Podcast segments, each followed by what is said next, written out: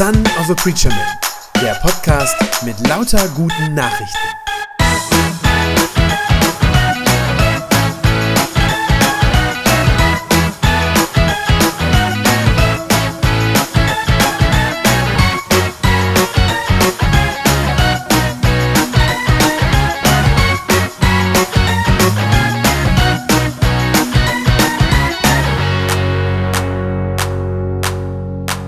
Kann ich eigentlich mein Leben verändern?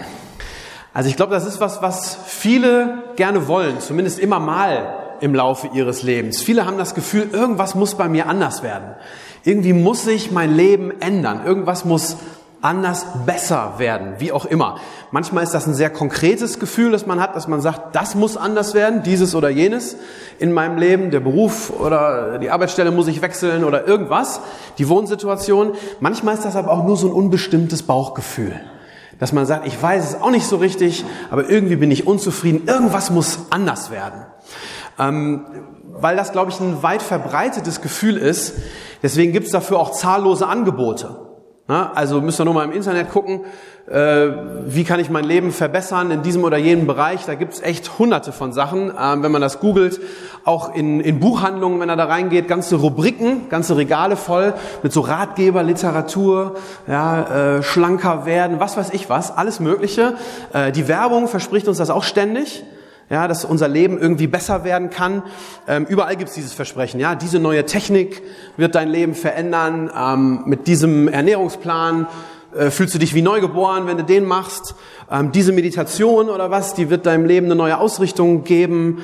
Ähm, der neue Finanzplan, der neue Sport, der Neuwagen, der revolutioniert dein ganzes Leben, wie du denkst, wie du aussiehst, wie du, was weiß ich. Ihr kennt das wahrscheinlich. Ähm, ihr merkt das, wenn ich so darüber rede, ich bin da äh, nicht so überzeugt von, von diesen Sachen. Ich glaube, das meiste in dieser Art ist relativ, ja, wenn es überhaupt funktioniert, dann vielleicht nur sehr kurzfristig. Das ist eine kurzfristige Sache. Ähm, vielleicht funktioniert es mal eine Weile lang, aber ich glaube, es ist nicht nachhaltig. Und das ist aber ja doch eine spannende Frage. Wie ändert sich mein Leben eigentlich nachhaltig? Also zum Guten natürlich möglichst. Wie ändert sich mein Leben nachhaltig? Was gibt mir dauerhaft eine neue Perspektive und, und zwar die richtige hoffentlich, die richtige Perspektive. Wir haben gerade in der Lesung eine Geschichte gehört, die, finde ich, mit zu den beeindruckendsten Geschichten im Neuen Testament gehört. Also außer den Jesus-Geschichten selbst natürlich, aber ich finde, es gehört mit zu den beeindruckendsten Geschichten. Und zwar deshalb, weil in dieser Geschichte erzählt wird, wie das Leben eines Menschen komplett verändert wurde komplett verändert wurde. Echt auf den Kopf gestellt. 180 Grad Wende ist das bei ihm. Und zwar nicht dadurch, dass er sich irgendwie Mühe gegeben hätte, nicht durch irgendwie seine eigene Anstrengung, auch nicht durch irgendeinen Sieben-Punkte-Plan, ähm, den er jetzt ab sofort einhält, sondern sein Leben wird einzig und allein verändert durch Gnade. Durch Gnade. Und ich glaube, das ist tatsächlich das Mächtigste, um das Leben eines Menschen zu verändern. Ich glaube, es gibt nichts machtvolleres, kraftvolleres, um das Leben eines Menschen zu verändern als Gnade, Gottes Gnade. Ich glaube, genau das sieht man in der Geschichte von Paulus. Oder ich müsste besser sagen, in der Geschichte von Saulus. Den Paulus, den kennt ihr wahrscheinlich alle, so als den großen Apostel, ja, 13 Bücher von 27 im Neuen Testament hat er geschrieben, also fast die Hälfte. Äh, wenn ihr alte Kirchen besichtigt, dann äh, kann man fast in jeder davon so eine Statue von Paulus sehen, äh, der irgendwie durch die Welt gereist ist. Man könnte meinen, das war so ein christlicher Superheld. Ja, das war aber nicht immer so. Das war nicht von Anfang an so. Bevor er der Apostel Paulus wurde unter diesem Namen, war Saulus, so hieß er vorher, das krasse Gegenteil. Er war ein Christenhasser, wirklich aus tiefstem Herzen. Einer, der die Jünger von Jesus verfolgt und wir können das nachlesen in der Bibel sogar getötet hat. Das ist übrigens ja bis heute so, bis auf den heutigen Tag hat sich das nicht geändert, dass Christen die am stärksten verfolgte Religionsgruppe auf der Welt sind. Also keine andere ähm, Religionsgruppe oder Menschen mit einer Religionszugehörigkeit werden stärker verfolgt als Christen, bis auf den heutigen Tag. Und das war damals auch schon so. Ganz kurz nachdem Jesus gestorben, auferstanden und in den Himmel gegangen war, ging das gleich los, vom ersten Tag an. Und einer dieser Verfolger, der die Christen wirklich ausmerzen wollte, war eben dieser Saulus. Er war selbst ein ganz strenggläubiger Jude, so wird das erzählt, berichtet er auch selber über sich. Ähm, er war sogar einer der religiösen Leiter, also der hatte schon echt was zu sagen bei den Juden. Und wie jeder fromme Jude wartete er auf den Messias. Also das heißt auf den Retter, der von Gott kommen sollte. So einen Retter, den Gott versprochen hatte, der vom Himmel kommen sollte. Und auf den wartet er sehnsüchtig, wie viele andere damals in seiner Zeit auch. Und Saulus will alles dafür tun, dass dieser Retter vom Himmel von Gott her bald kommt. Ja, und dass der dann endlich diese verhassten römischen Soldaten aus dem Land jagt, die damals Israel besetzt hatten. Und dass das jüdische Volk endlich wieder groß wird und mächtig. Ne? Sowas wie Make Israel Great Again sozusagen. So in dieser Art. Darauf haben die gewartet. Und dann kommen diese Christen an und sagen auf einmal, verkünden in der ganzen Welt, der war schon da. Dieser Retter, dieser Messias von Gott, der war schon da. Und zwar ist das Jesus, der da am Kreuz gestorben ist, jämmerlich, von den Römern umgebracht. Und das hat den Saulus unfassbar wütend gemacht. Er hat gesagt, das ist Gotteslästerung. Das war doch bitte nicht der Messias, auf den wir warten, von Gott gesandt. Und für ihn ist das wirklich, das ist so das Schlimmste, was man behaupten kann. Also er sagt sich, wer so einen Unsinn glaubt, ein Jude, der das behauptet, der ist überhaupt kein Jude mehr, der gehört nicht mehr dazu. Äh, Im Gegenteil, wer sowas behauptet, der ist gefährlich, den müssen wir festnehmen, äh, womöglich sogar töten, damit dieser gotteslästerliche Unsinn nicht noch weiter in aller Welt verbreitet wird. Das war sein Denken. Und wenn man ähm, ein Kapitel zurückschlägt, dann äh, kann man sehen, dass Saulus beteiligt war daran, dass ein äh, Jünger von Jesus hingerichtet wurde, getötet wurde. Und da steht, es gefiel ihm gut. Also er hat äh, da Gefallen dran. Und jetzt beginnt dieser Abschnitt, den wir gerade gehört haben, beginnt genau so. Vers 1 und 2. Saulus führte weiterhin einen wütenden Kampf. Weiterhin einen wütenden Kampf. Er war entschlossen, die Gemeinde auszurotten, steht da. Äh, es wird dann gesagt, er besorgt sich sogar schriftliche Vollmachten und jagt den Christen so richtig nach. Also der begnügt sich nicht damit, vor Ort so ein bisschen aktiv zu werden, sondern er besorgt sich irgendwelche Schriftstücke und geht wirklich auf Christenjagd, geht nach Damaskus und will die da aufspüren und ihnen ja, den Gar ausmachen. Und was er dann erlebt, diese Geschichte, die wir gerade gehört haben, was ihm dann passiert, was er dann erlebt, das dreht wirklich sein ganzes Leben um.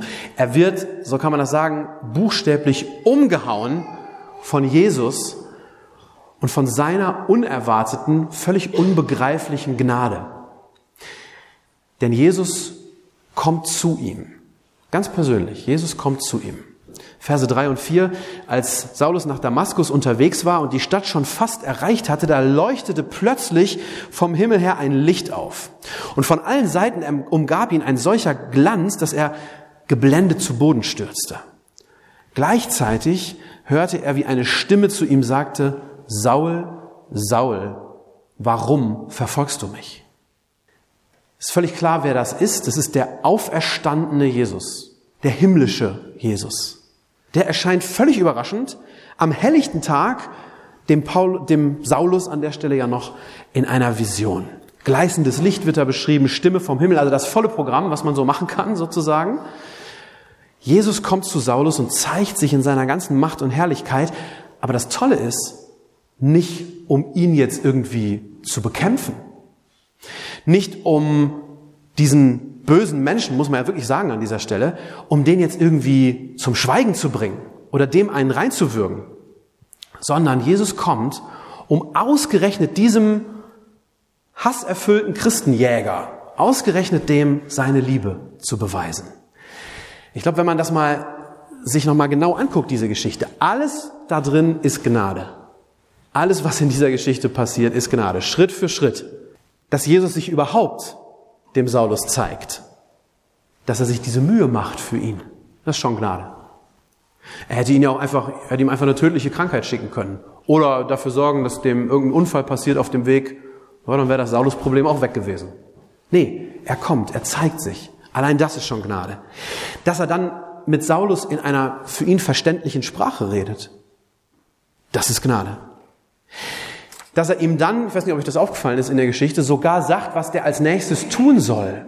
Also der lässt ihn nicht irgendwie im Dunkeln tappen, sondern er sagt ihm klar, pass auf, das ist jetzt das Richtige für dich, das sollst du als nächstes machen.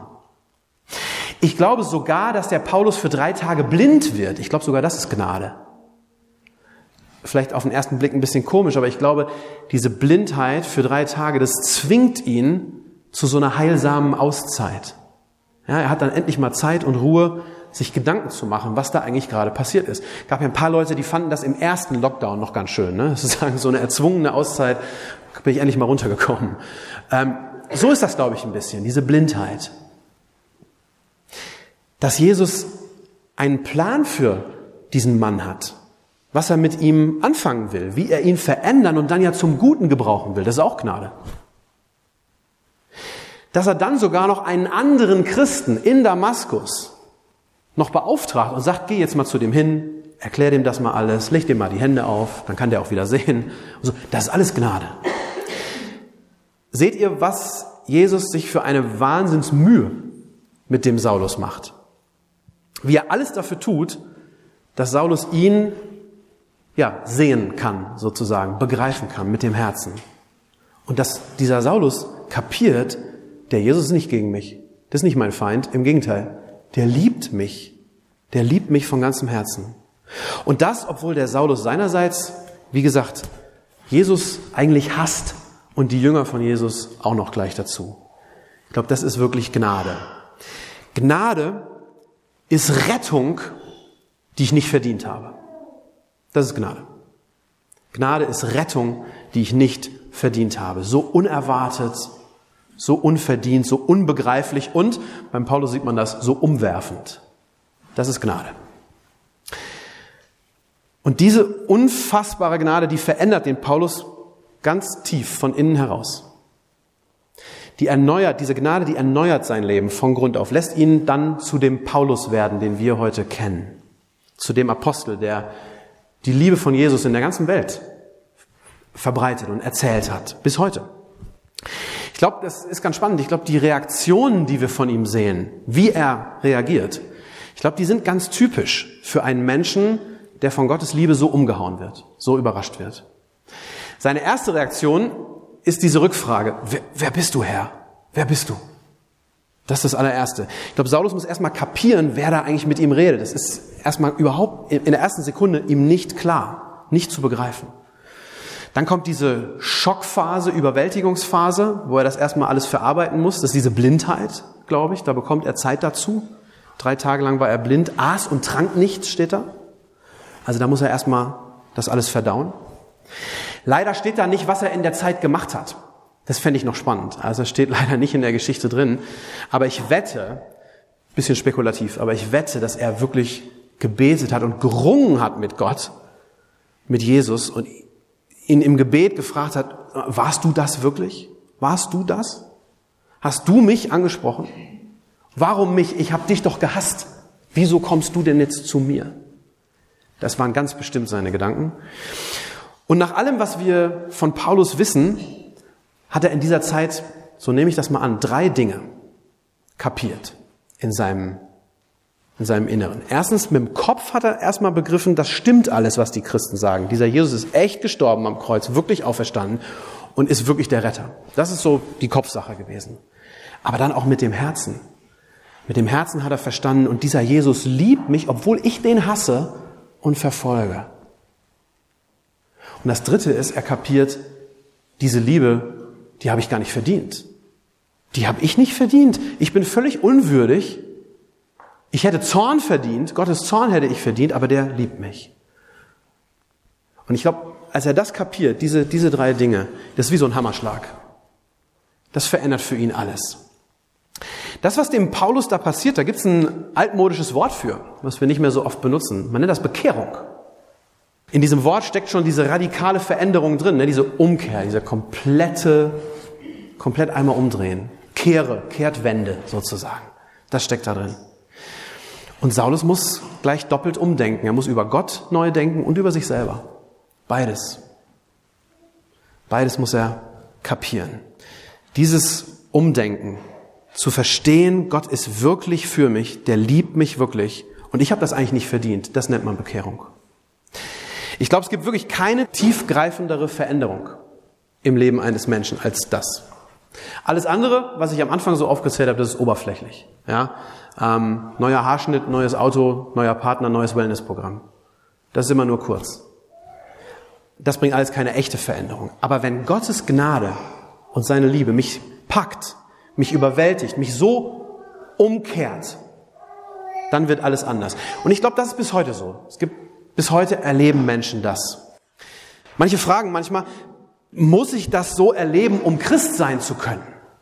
Also muss ich irgendwie so ein Erlebnis gehabt haben, ja? Muss das irgendwie so, so wie bei dem Paulus, ne? muss das irgendwie so vom Himmel herab, wie so ein, so ein Blitz oder so, äh, muss das sein? Muss ich so eine Geschichte erzählen können? Bin ich nur dann so ein richtiger Christ? Ganz klare Antwort von mir, nein.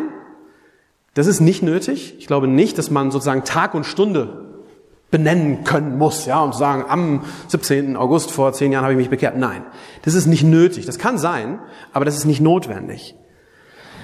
Was aber, glaube ich, jeder Christ haben muss, ist das, was da innerlich passiert ist beim Paulus. Ja, dass er diese Erkenntnis braucht. Gott liebt mich, obwohl ich nicht gut bin und diese Liebe nicht verdient habe.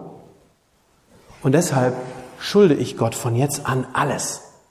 Ich schulde ihm jetzt mein Leben, meine Liebe. Ich glaube, das, diese Erkenntnis, die kann äh, so plötzlich kommen, wie bei dem Paulus, vom Himmel herab, wie so ein Hammerschlag. Die kann sich aber auch langsam entwickeln im Laufe der Zeit, über Jahre. Das ist egal. Aber ich glaube, das muss kommen. Das muss kommen. Und ich glaube, das ist auch noch wichtig zu verstehen. Ich glaube, sie muss in dieser Reihenfolge kommen, wie das bei Paulus ist. Ich glaube, es passiert immer in dieser Reihenfolge. Zuerst muss Gottes Gnade an mir wirken. Das ist das Erste. Ja? Und dann, dann kann sich mein Herz auch zu Gott bekehren, um mal dieses alte Wort zu gebrauchen. Dann geht das. Umgekehrt funktioniert das, glaube ich, nicht. Solange mein Herz nicht verstanden hat, wie gnädig Gott ist, wie sehr er mich wirklich lieb hat, ähm, wie tief und wie hoch und wie weit, wie wir das eben gesungen haben, Gottes Liebe ist, ich glaube, solange kann ich das sozusagen nicht zugeben, dass ich eigentlich nicht gut bin, dass ich falsch bin und dass ich diese Rettung, diese rettende Liebe brauche. Ähm, ich erlebe das immer mal wieder ähm, im Gespräch mit meinen Kindern, dass das so ist, dass Gnade sozusagen zuerst kommen muss. Also immer dann, wenn ich irgendwie den begründeten, es ist ja immer ein begründeter Verdacht, habe, dass meine Kinder irgendwas gemacht haben, was sie nicht sollen. Und wenn ich sie dann zur Rede stelle und wenn ich dann so ein bisschen streng und so ein bisschen drohend frage und sage, was habt ihr da gemacht? Ja, dann geben sie es nicht zu. Dann versuchen sie sich irgendwie zu verteidigen. Nee, aber war nicht. Oder, oder der war es. Oder wie auch immer. Ja? Das funktioniert nicht. Erst wenn ich sie in den Arm nehme und wenn ich ihnen versichere, dass ich sie immer noch lieb habe, egal was sie gemacht haben, dann können sie es auf einmal zugeben, dass das nicht okay war. Dann sagen sie, ja, hast ja recht, Papa, es stimmt, es war nicht in Ordnung. Und ich glaube, so ist das für uns vor Gott auch. Ja, so ist das für uns vor Gott auch. Ich kann mein Herz erst Gott zuwenden, wenn ich vorher gemerkt habe, der ist für mich der liebt mich. Wenn mein Herz das noch nicht weiß, muss es sich immer selber verteidigen. Ja, das ist Selbstrechtfertigung. Da muss ich das immer. Das geht eben nur in dieser Reihenfolge. Erst muss ich die Gnade von Jesus erleben, bevor ich zugeben kann, Gott, ich lag falsch, ich brauche dich, bitte hilf mir. Also dieses beides hängt miteinander ganz eng zusammen. Jesu Gnade sehen und den eigenen Irrtum, die eigene Schuld einsehen. In dieser Reihenfolge.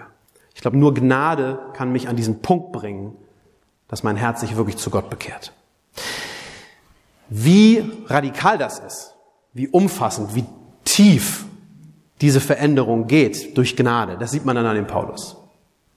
Ja, für ihn habe ich schon gesagt, verändert sich nach diesem Erlebnis wirklich alles. Nachdem dieser andere Christ gekommen ist, Hananias heißt er, und ihm die Hände aufgelegt hat, da kann der wieder sehen der Saulus, und das heißt, er wird vom Heiligen Geist erfüllt, also Gott wirkt in ihm, in seinem Herzen. Und dann steht da Vers 18, im selben Augenblick war es, als würden Schuppen von Saulus Augen fallen und er konnte wieder sehen. Dann stand er auf und ließ sich taufen. Also sein ganzes Denken wird neu, sein Fühlen wird neu, sein Selbstbild wird neu, die Richtung seines Lebens wird neu, in die er unterwegs ist, und er lässt sich taufen. Als so ein lässt sich taufen als sichtbares Zeichen dafür, dass Jesus jetzt sein Herr ist. Das ist ja die eigentliche Bedeutung von Taufe. Eigentliche Bedeutung von Taufe. Ich gehöre zu diesem Jesus. Ja. Ähm, Paulus zögert da gar nicht, das finde ich faszinierend. Er überlegt nicht erst, schadet mir das jetzt irgendwie, wenn ich mich jetzt hier zu Jesus bekenne? Nee. Ihm ist so klar, wenn Jesus so ist, wenn der mich so liebt, dann soll der mein Herr sein, kostet es, was es wolle, ist mir egal. Aber dann will ich zu dem gehören. Es hat den Paulus dann ja tatsächlich viel gekostet, ähm, diese Bekehrung, diese Entscheidung. Der hat sein ganzes Leben lang danach viel leiden und erdulden müssen im Namen von Jesus, für Jesus. Ähm, ihr kennt vielleicht so ein paar Geschichten, wo er da tausende von Kilometern zu Fuß durch das römische Reich reist, über Jahre lang, nie weiß, wo er abends schlafen wird. Sengende Hitze, strömender Regen, Hagel, was auch immer. Er ist dutzende Male gefangen genommen worden, geschlagen, gefoltert. Er hat Schiffbruch erlitten, äh, mehrfach ist er fast untergegangen. All das. Und wahrscheinlich, wir wissen es nicht ganz genau, aber wahrscheinlich ist er am Ende seines Lebens ähm, für seinen Glauben hingerichtet worden. Aber er hat eben nie wieder von dieser Liebe Jesu lassen können. Das hat er nicht wieder aufgeben können. Zu wissen, dass Jesus ihn so sehr liebt, obwohl er es nicht verdient hat, das war ihm mehr wert als alles andere. Überwältigt von dieser Gnade wurde sein Leben wirklich neu, von Grund auf neu. Amen. Ich würde gerne beten am Ende. Gott, danke, dass du so bist, so voller Gnade, so voller Liebe für uns obwohl wir nichts davon verdient haben. Danke, dass du das dem Paulus damals gezeigt hast. Danke, dass du seinem Leben wirklich eine neue Richtung gegeben hast, erfüllt von deiner Liebe. Und ich möchte dich bitten, dass du das auch für uns hier tust. Es ist egal, ob das ganz langsam passiert, ob du langsam an uns und in uns arbeitest oder ob uns von einem Tag auf den anderen klar wird, wer du bist und wie du uns liebst. Das soll keine Rolle spielen. Nur dies eine bitten wir dich, dass du uns das zeigst. Zeige uns deine Liebe, deine Gnade, schenke uns diese Erneuerung für unser Leben. Amen. Das war eine gute Nachricht vom Son of a Preacher Man. Wenn sie deinen Glauben gestärkt hat, dann abonnier doch einfach meinen Podcast bei Spotify, iTunes oder podcast.de und gib mir ein Like auf Facebook. Ich hoffe, du hörst mal wieder rein. Gott segne dich und bis bald.